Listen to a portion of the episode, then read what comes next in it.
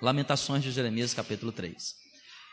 Verso 21 diz assim: Quero trazer à memória o que pode me dar esperança.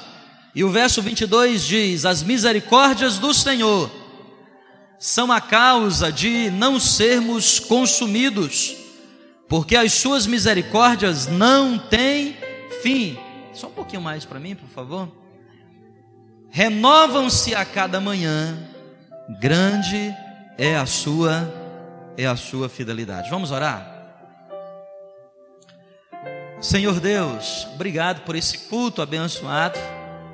Eu já poderia ir para minha casa porque fui muito abençoado enquanto adorava a Deus com os teus irmãos. Fui abençoado por cada testemunho que também reflete, Pai, o que o Senhor está fazendo, é a tua palavra, ao invés de escrita, vivida. Mas nós queremos nessa noite compartilhar um pouco aqui da tua palavra, para que saiamos daqui mais edificados. Fale conosco, nos abençoa nessa noite. E tudo aquilo que vem para atrapalhar, as distrações, os impedimentos que começam no mundo espiritual, caia por terra agora em nome do Senhor Jesus, para que sejamos alimentados em Ti. É a minha oração, em nome de Jesus. Amém.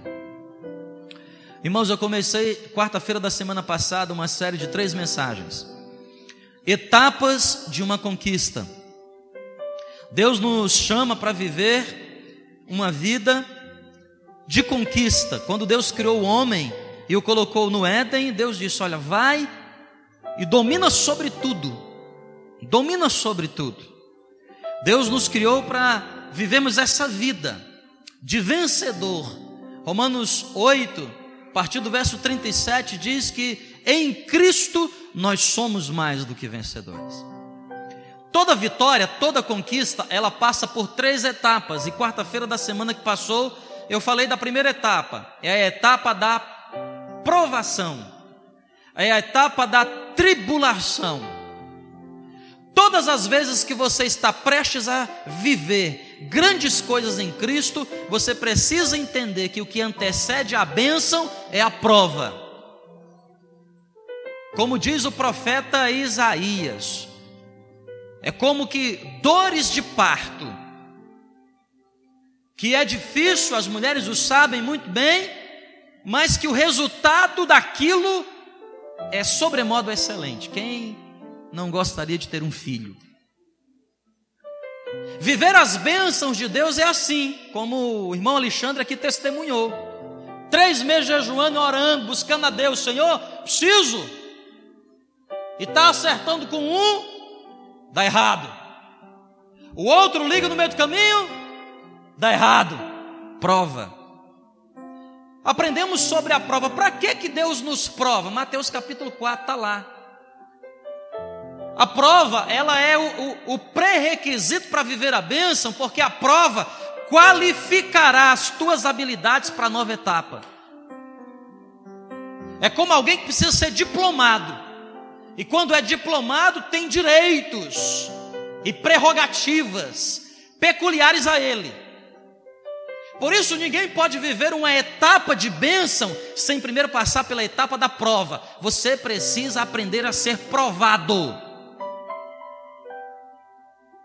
Por que Deus nos prova? Primeiro, porque Ele quer qualificar nossa fé. Se a sua fé é pequena, se a sua fé é grande, o termostato da tua fé vai qualificar o tamanho da bênção que você vai viver.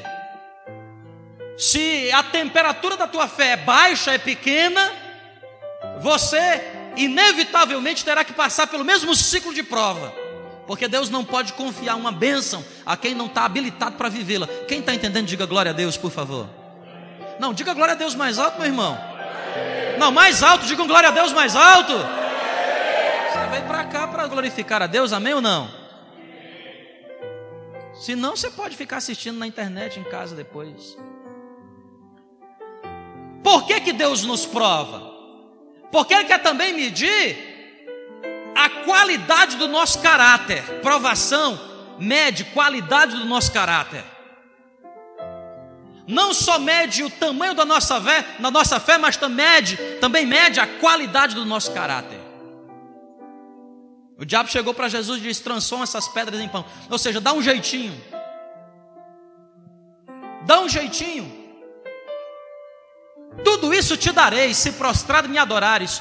Eu sei, Jesus, que tu és um vencedor. Eu sei que todos os reinos do mundo te pertencem, mas você não precisa passar pela cruz. Tudo isso te darei se prostrado me adorares. Jesus não adorou, Jesus não se lançou, Jesus não transformou, porque naquele exato momento a provação estava medindo a qualidade do caráter. Vocês entendem, gente, isso? Terceiro motivo pelo qual Deus nos prova é porque Ele quer ver o tamanho da nossa adoração. Você é das pessoas que adora quando tudo vai bem ou você adora mais ainda quando tudo vai mal? Porque adorar quando tudo vai bem é muito fácil, difícil é adorar a Deus quando tudo vai mal. Que tipo de cristão você é? Aquele que frequenta a igreja quando tudo está bem? Ou você é aquele cristão também que passa a frequentar mais ainda a igreja quando tudo vai mal? Que tipo de tratamento você tem com a sua esposa? ela, você a trata bem quando ela te trata bem ou você a trata bem mesmo ela te tratando mal? Que tipo de pai ou de mãe você é? Você é, é um bom pai para aquele teu filho porque ele te obedece? Ou você continua sendo um pai ainda sobremodo excelente, mesmo diante da desobediência dele? Você entende? É média adoração. Adorar a Deus quando tudo vai mal, ah, desculpa, quando tudo vai bem é muito fácil. Até os fariseus o fazem. Difícil é adorar a Deus quando as coisas não vão bem. Provação. É inevitável.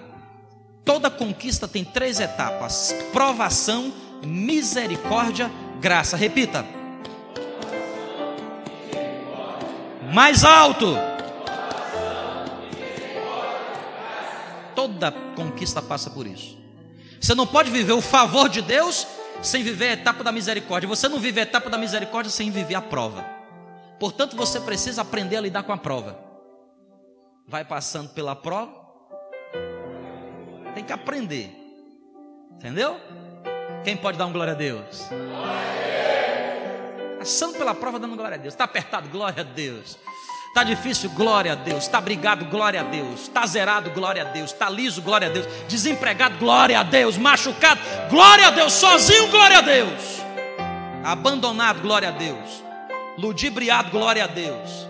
Desqualificado, glória a Deus. Mas também vai chegar um momento que eu vou ser qualificado, abençoado, separado, exaltado, unificado. E aí é que eu vou dar mais glória a Deus. Tem que aprender a passar pela prova. Eu quero falar hoje sobre a segunda etapa, que é a etapa da misericórdia. Quero trazer à memória aquilo que pode me dar esperança. Te dou graças, Senhor, pelas tuas misericórdias, porque elas se renovam a cada manhã. Eu ainda não fui consumido. Eu combinei aqui com o Raildo e preparamos um slide sobre o que significa a palavra misericórdia. Você sabe que o, o, o Antigo Testamento foi escrito em hebraico. Mas há uma versão chamada Septuaginta, versão dos 72, versão que Alexandre, o Grande, 450 anos antes de Cristo, reuniu 72 judeus e mandou traduzir a Bíblia hebraica, aramaica para o grego, que era o inglês da época. E no Antigo Testamento, a palavra grega para misericórdia é eleos, que quer dizer o quê? Antes de qualquer coisa, no tempo da misericórdia, Deus vem de encontro às nossas necessidades. Por isso é importante você aprender a passar pela prova. Porque uma vez que você é habilitado na prova, Deus está prestes a derramar sobre a tua vida aquilo que supre a tua necessidade. No Antigo Testamento existe uma outra palavra que se usa para misericórdia, que em grego se escreve desse jeito aí, adkirmos, que é a palavra que nós traduzimos para o português como compaixão. Compaixão, se compadecer de alguém, ocupar o lugar de alguém. que só pode ser entendido se nós compreendermos a terceira palavra, splarnon, afeto. Por isso que no latim misericórdia é uma palavra composta. Misericordion, coração e complacente. Quando você é complacente com alguém, quando você ocupa o lugar de alguém, mas faz isso sentimentalmente, porque você não pode ajudar ninguém se você não aprender a sentir o que o outro sente. Entende? Você está no semáforo, vai dar uma esmola. Você está na rua, vai dar uma esmola. Você está na igreja, vai ajudar um irmão. Se você ajuda esse irmão, mas você não sente o que ele sente, sua ajuda é literalmente esmola. O que lhe sobra. Mas quando você procura entender o que é que o outro está vivendo e passa a sentir o que o outro está sentindo, você vai começar a fazer por esse alguém que você gostaria que outrem fizesse por você. Quem entende o que eu estou dizendo? Isso então é misericórdia. Eu, agora à tarde, vim aqui na igreja e resolvi escrever a minha própria definição de misericórdia, baseado nessas três informações. Eu escrevi da seguinte coisa: misericórdia é sentir a dor da necessidade de alguém e supri-la. Pode escrever para mim, por favor? Misericórdia é sentir a dor da necessidade de alguém e supri-la. Misericórdia é sentir a dor da necessidade de alguém e supri-la.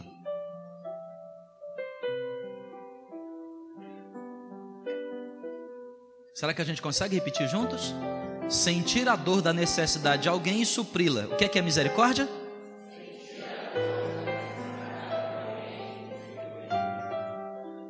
Sentir a dor da necessidade. Toda necessidade dói. Toda necessidade dói. E você não tem como sentir dor com o teu intelecto. Você só sente dor com o seu coração. Por isso que a terceira definição de misericórdia é afeto. Misericórdia, vamos lá, ler bem alto, por favor.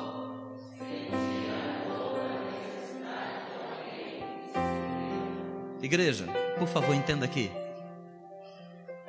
Toda conquista tem três etapas. A etapa da prova. Mas você precisa entender que toda prova chega ao fim toda prova chega ao fim. É como tempestade. Ontem caiu o maior temporal aqui na cidade, né? Com raios. Estávamos todos reunidos ali jogando um vôlei. Irmão, nunca vi crente. Nossa, a unção do ninja foi forte ontem.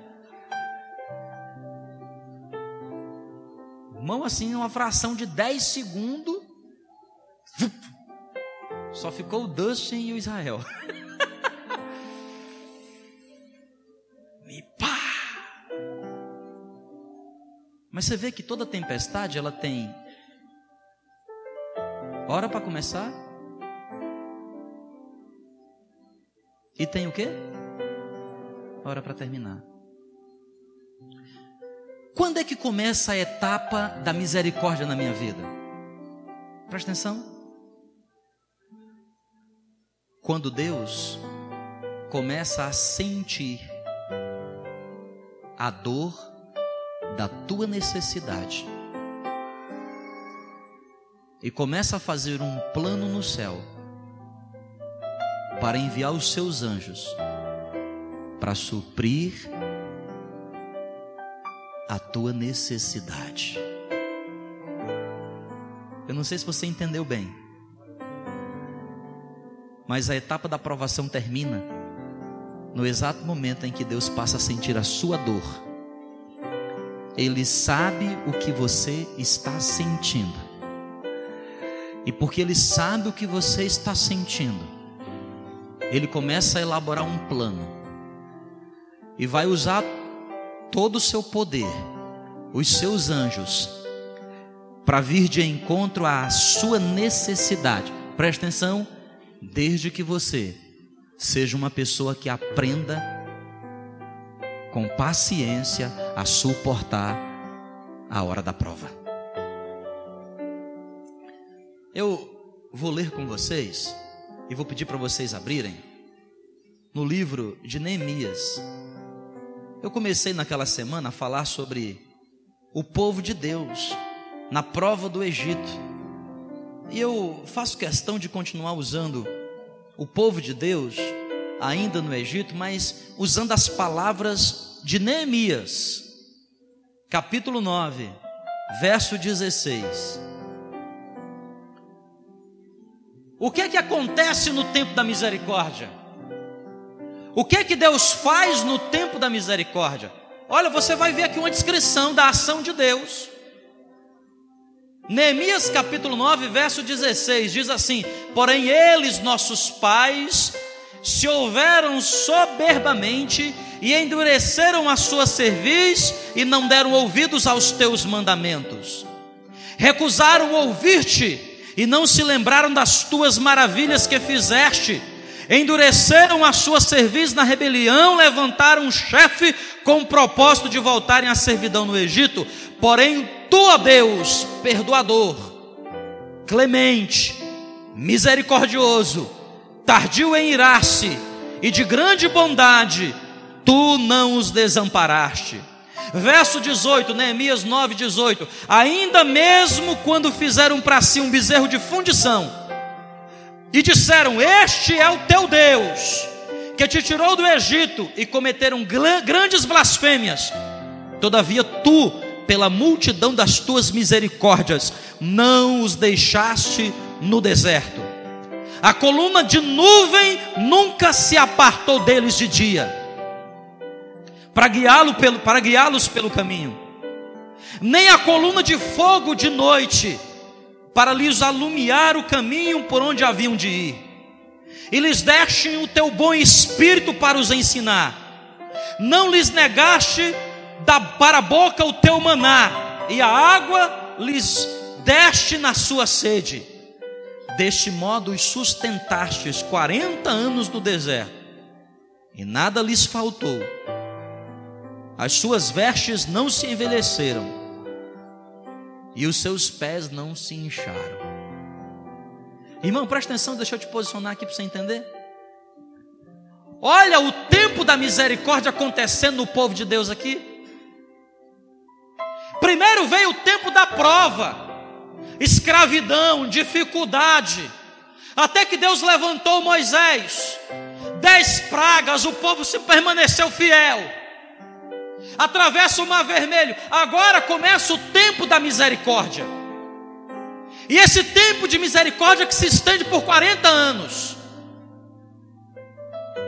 mesmo aquele povo fazendo para si um bezerro de ouro, enquanto Moisés estava no monte, no Sinai, recebendo as tábuas do mandamento, dos mandamentos, escrita com o dedo de Deus, estava o povo lá embaixo fazendo um bezerro de ouro. Ainda assim, Deus age com misericórdia. Ainda assim, Deus age para com o seu povo com misericórdia.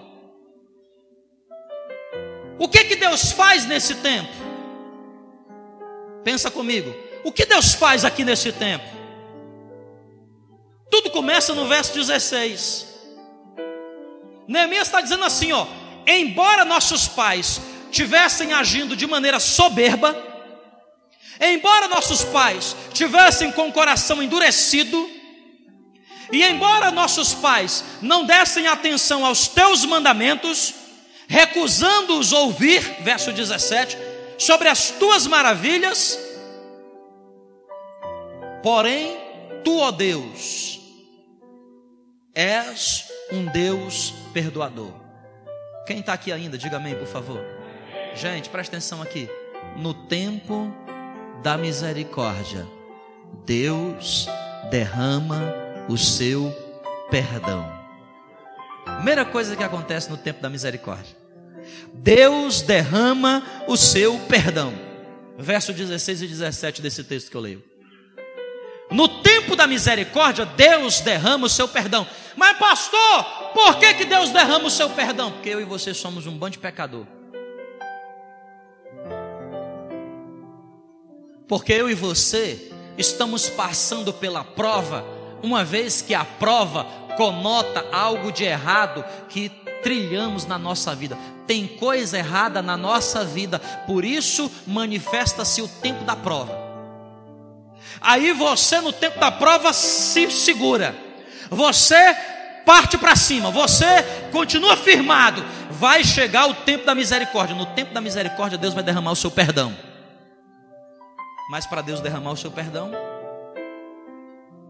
você precisa aprender a confessar. Então, nessa etapa, é fundamental que você faça uma autoanálise. Você tem que saber o que é que você está fazendo de errado. O que é que de errado está na sua vida? Precisa admitir. Por isso, por isso 1 João 1,9 se confessarmos os nossos pecados, Ele é fiel. Ele é Deus perdoador no tempo da misericórdia, mas perdão só é derramado para quem confessa. Então você precisa entender que no tempo da misericórdia, você precisa acertar seus ponteiros com Deus. E por que que ele permite que a aprovação chegue? Porque se você viver só de bênção, de bênção, de bênção, de bênção, de bênção, a bênção também te corrompe, filho. Sabia disso? Sabia que a bênção te corrompe? Sabia ou não? A bênção, a bênção te corrompe. Você acha que está tudo bem. Você acha que tá, você acha que é o rei da cocada preta. Você acha que você é o cara. Você acha que está tudo bem. Aí vem o tempo da prova. Por que, que vem o tempo da prova? Deus está fazendo o seguinte: ó, tem mais coisa que eu preciso acertar na tua vida. Eu não completei a obra que eu comecei. Você acha que eu completei? Eu só iniciei. Aí eu iniciei a obra, você, a obra, você foi tratado um pouquinho, você vai viver a bênção. Mas se eu deixar você viver só na bênção, você não vai me buscar. Você precisa de novo ser lançado na prova, porque lá na prova tem mais coisa para eu acertar na tua vida. É assim que funciona. Então, durante o tempo da prova, você é refinado. Lá na etapa da misericórdia, você vai entender o que? Ai, Deus, é por isso que está acontecendo essa situação. No tempo da misericórdia, você entende o efeito causa. Você entende o seguinte: está acontecendo isso, olha a causa, a causa é isto: tem pecado, tem coisa para acertar. Por isso, Deus manifesta no deserto o seu perdão. Por que, que Deus não manifestou no Egito? Porque o povo no Egito, que representa o mundo, não quer nem saber de Deus. Deus primeiro nos fisga, dizendo para você o seguinte: olha, eu vou te tirar desse mundão para te levar para um paraísão. Mas entre o mundão e o paraísão tem a prova no meio do caminho para tratar a mim e a você. Quem está entendendo, diga amém. Nessa época, Deus derrama o seu perdão.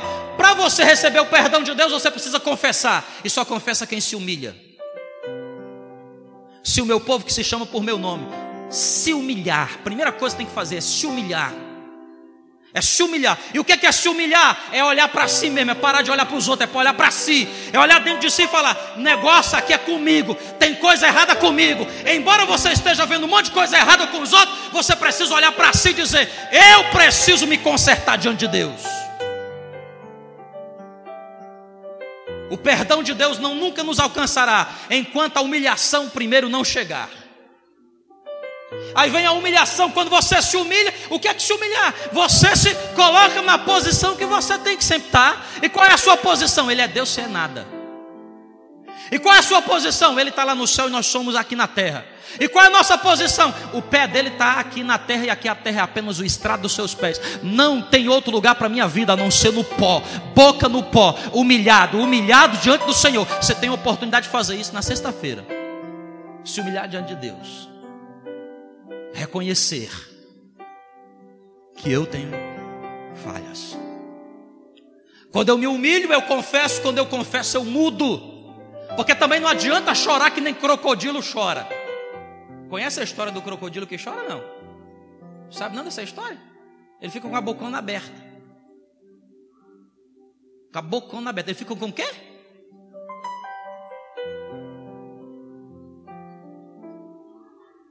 Ninguém tem coragem de se aproximar.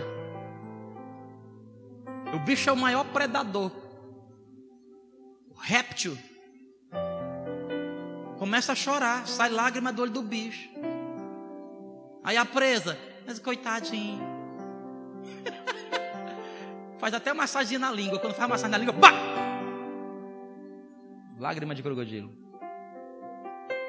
Escuta, presta atenção. Não adianta também chorar e não mudar. Que arrependimento é esse? Não é arrependimento, é remorso. Que arrependimento é esse? Não é arrependimento, meu irmão. Porque arrependimento vem da palavra metanoia, que quer dizer mudança de mente. Toda mudança de mente produz mudança de sentimento. E o resultado da mudança de sentimento é mudança no pé. O pé fica diferente, a caminhada é diferente, é outra conduta de vida. Se você vive na mesma vida, sinto muito em dizer para você, o arrependimento ainda não chegou. Então o que é que você vai viver? Prova. E a sua canção é: Vou passando pela prova dando glória a Deus. E nunca vai cantar outra parte da canção que diz: Cheguei na bênção e também continuo dando glória a Deus. Quem entende, diga amém. O que é que Deus faz no tempo da misericórdia? Primeiro, Ele é um Deus perdoador, um Deus que nos perdoa, derrama Sua graça sobre a nossa vida através do perdão. O verso 18, o verso 17 diz que, além de Deus ser um Deus perdoador, Ele também é um Deus clemente. Diga, pra, diga comigo essa palavra, clemente. Irmão, presta, entenda, por favor, por favor, fica ligado aqui, em nome de Jesus. Clemente. Ele é um Deus de clemência. Na época da misericórdia, Ele vai derramar sobre a sua vida clemência. É o que o Jeremias está dizendo lá em Lamentações. Por causa das tuas clemências, por causa da tua misericórdia, eu não fui consumido. Sabe o que é que significa clemência? Primeiro, amenizar. Você só chegou até aqui, não é porque você é bom, não. Você chegou até aqui porque ele foi clemente com você. Ele amenizou. Porque se ele não tivesse amenizado, você estava frito. Verdade ou não é verdade? Sim ou não? então é a etapa da misericórdia. Está acontecendo na nossa vida porque nós estamos aqui. O que isso quer dizer? Que o diabo tinha preparado a minha queda que o diabo tinha preparado a minha derrota, que o inferno se levantou para acabar comigo, que o inferno se levantou para acabar com tudo, mas por causa da misericórdia, somente misericórdia de Deus nós conseguimos chegar. Ele foi clemente, ele perdoou e ele foi clemente, ele amenizou. Sabe o que significa clemência? Não é somente amenizar, é amenizar e abreviar. E conjunção adicional. É um e outro. Ele ameniza. Por que, que ele ameniza? Porque nós não temos condição de suportar. Ele ameniza a prova. A prova era para ser grau 10. Ele diz: baixa 3. A prova era para ser grau 5. Ele diz: ele só aguenta 4. Ameniza o diabo preparou a cilada, o diabo preparou o caminho para você cair, e o diabo preparou o que, irmão? A pior cilada do mundo. Ele tem um controle, ele tem um controle, porque o diabo é apenas um cachorrinho na mão de Deus. Ele tem um controle diz assim: essa aí você não pode fazer, não, porque não, é ameniza. E não somente ameniza, mas também abrevia, porque não adianta amenizar se não abreviar. Uma ladeira que sobe pouco, uma ladeira que sobe pouco não cansa muito, mas se você subir essa ladeira por vários quilômetros. Entende o que eu estou querendo dizer? Ele não só baixa a inclinação. Quem está entendendo o que eu estou falando aqui, gente? Amém? Ele não só baixa a inclinação, mas ele também encurta. Ele é clemente com você. Sabe o que isso quer dizer? Você vai conseguir chegar. Você vai chegar, meu irmão. Você vai conseguir porque você tem as misericórdias do Senhor perto de você o tempo todo. Talvez você já tenha dito: Eu não vou conseguir. Vai conseguir sim.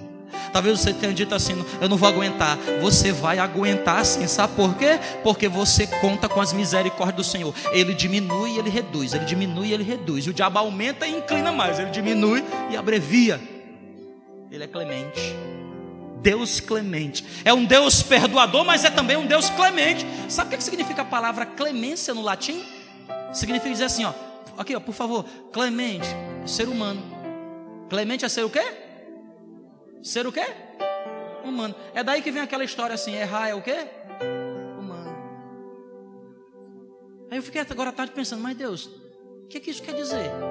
Eu fiquei orando e eu perguntei, mas que, como é que eu faço para ensinar isso? O que isso quer dizer? Ah, o Espírito só me lembrou o seguinte, ó. Deus que é Deus, também é o que? Na pessoa de Cristo, humano.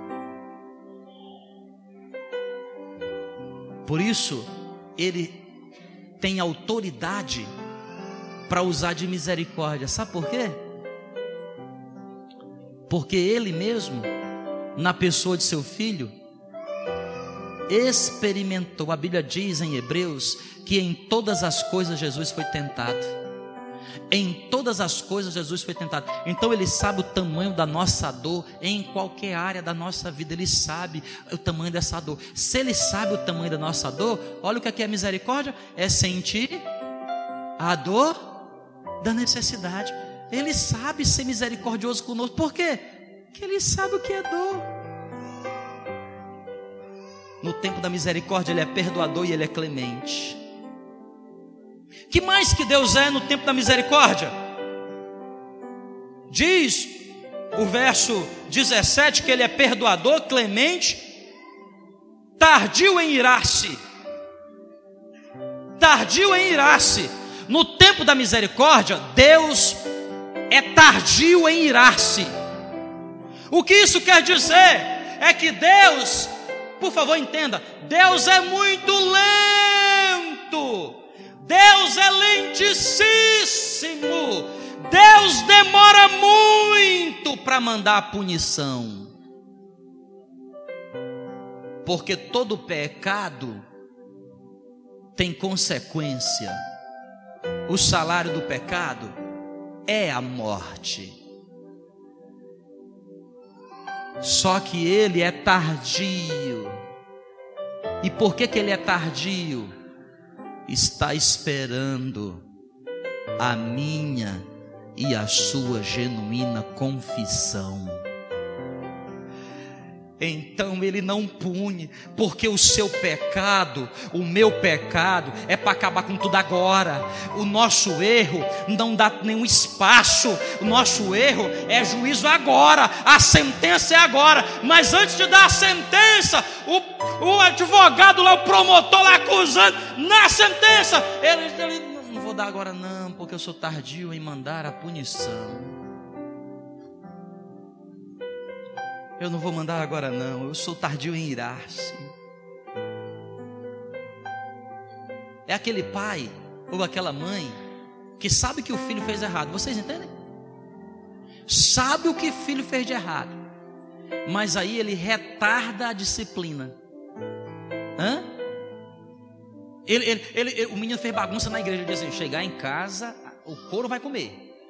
Chegar em casa, a cinta vai Aí ele chega em casa e, e, e ele tá lembrando. Aí ele diz assim: Vamos jantar primeiro.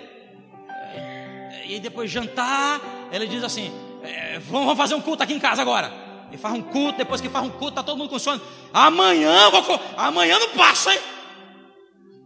Quem está entendendo o que eu estou falando aqui? O que, é que, que, é que o pai está fazendo com a criança? Educando mal, né? Está sendo clemente, está sendo misericordioso, porque o pai sabe que a disciplina dói mais nele do que na criança. Deus, preste atenção, não é como eu e você que muitas vezes faz espadiar a, no, a tarefa da nossa responsabilidade. Não, ele é tardio em irar-se. E para finalizar, o, o verso 17 ainda diz: e grande em bondade. Grande em que igreja? O que é que é bondade? Algumas versões dizem assim, ó, beneficente. Quem tem essa versão? No verso 17. Ele é beneficente. O que é que é beneficente? Caridoso, amoroso, facilita para eu ser abençoado. Quando a gente diz assim, ó, vamos fazer um bazar beneficente lá no Pintolândia, o que é que a gente está dizendo? Ó, vocês doam aí, quanto é que vale a camisa? O cara comprou a camisa por cenzão, vende lá por cinco. Beneficente, o que é que é beneficente? Não é de graça, mas é super desvalorizado para que quem não tenha condição de comprar vá lá e alcance. Gente, vocês estão entendendo o que eu estou falando aqui? Deus é um Deus beneficente. Aquele negócio assim, ó, a bênção está longe demais para você alcançar. A bênção está muito longe. Sabe por quê? Seu braço é pequeno. A bênção está muito longe para você alcançar. Sabe por quê? Porque sua fé é pequena. A bênção está muito distante. Você não consegue. Sabe por quê? Porque você é ruim demais mesmo. Aí o que, é que Deus faz? Não vai conseguir. É como se você tivesse salt... para saltar um abismo, entende? Para chegar do outro lado da benção. É muito, é muito longe. Aí não vai conseguir. O que é que Deus faz? Deus é beneficente. O que é que Deus faz? Ele dá um jeito de dar encurtadinha. Deus é um Deus beneficente.